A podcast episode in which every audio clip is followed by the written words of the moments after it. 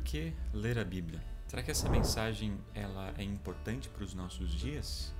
Será que ela é confiável? Mas quem é o seu autor? E qual é a mensagem principal que a Bíblia oferece?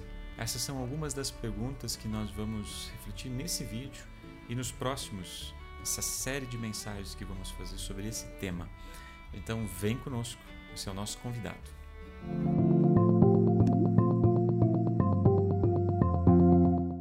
Às vezes não nos damos conta do óbvio. A Bíblia é um livro. Na verdade, a gente poderia dizer que é uma coleção de livros. 66 livros ao todo. 39 livros que compõem, constituem o Antigo Testamento e 27 que constituem o Novo Testamento. São livros proféticos, livros históricos, livros de sabedoria, livros que narram a vida de Jesus Cristo e também o início da igreja cristã, entre muitos outros temas.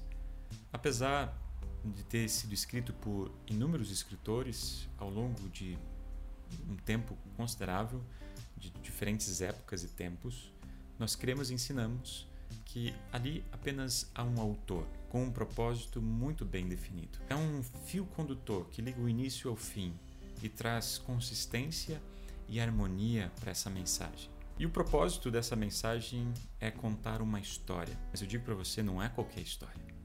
É a história. É a história eterna, a história da salvação. E um versículo que nos ajuda a compreender esse propósito está no Evangelho de João, capítulo 20, versículo 30 e 31, quando diz: Jesus fez diante dos discípulos muitos outros milagres que não estão escritos neste livro, mas estes foram escritos para que vocês creiam que Jesus é o Messias, o Filho de Deus, para que crendo tenham vida por meio dele. Muitas pessoas, quando abrem o texto bíblico, acabam perdendo esse propósito de vista, isto é, que Jesus é o Filho de Deus, é o Cristo, e para que, crendo nele, tenhamos vida eterna. Às vezes, quando abrimos o texto bíblico, buscamos respostas práticas aos desafios que enfrentamos diariamente. Como resolver problemas financeiros, como melhorar o meu relacionamento com meu cônjuge, como ser um melhor pai,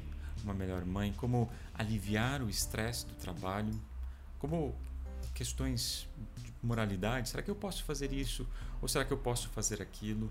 Qual é a melhor decisão para minha vida? Tomo esse caminho ou tomo aquele caminho? De fato, a palavra de Deus ela vai estar presente em inúmeras situações da nossa vida, desde as mais simples até as mais complexas. E eu digo para vocês, a palavra de Deus tem algo a nos ensinar, a nos dizer em todas as situações. Mas se lemos o texto bíblico apenas com essas lentes, essas lentes focadas em resolver problemas práticos do dia a dia, vamos estar diminuindo a revelação bíblica e o propósito pela qual ela foi escrita.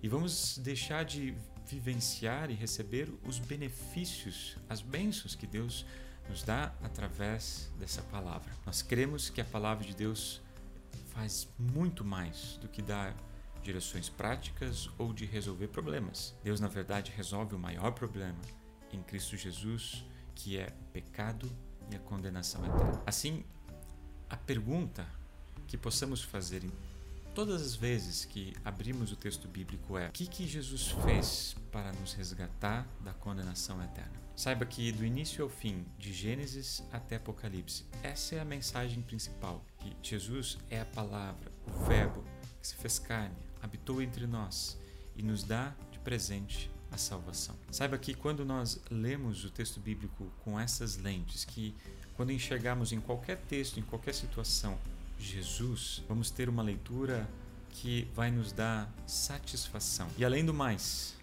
acima de tudo, poderá é, já no tempo presente, nessa leitura diária, temos a companhia do nosso Salvador, Jesus Cristo, nosso Redentor. Queridos amigos, este foi o momento Drops Luterano da Convenção Concórdia de Moema e que tem um breve tem o objetivo de trazer breves meditações da palavra de Deus. Eu sou o pastor Matheus Schmidt. Se você gostou dessa mensagem, desse vídeo, é, curta, compartilha, comente para que possamos juntos crescer na fé e na palavra do nosso Deus. Um abraço grande no coração e na vida de todos vocês.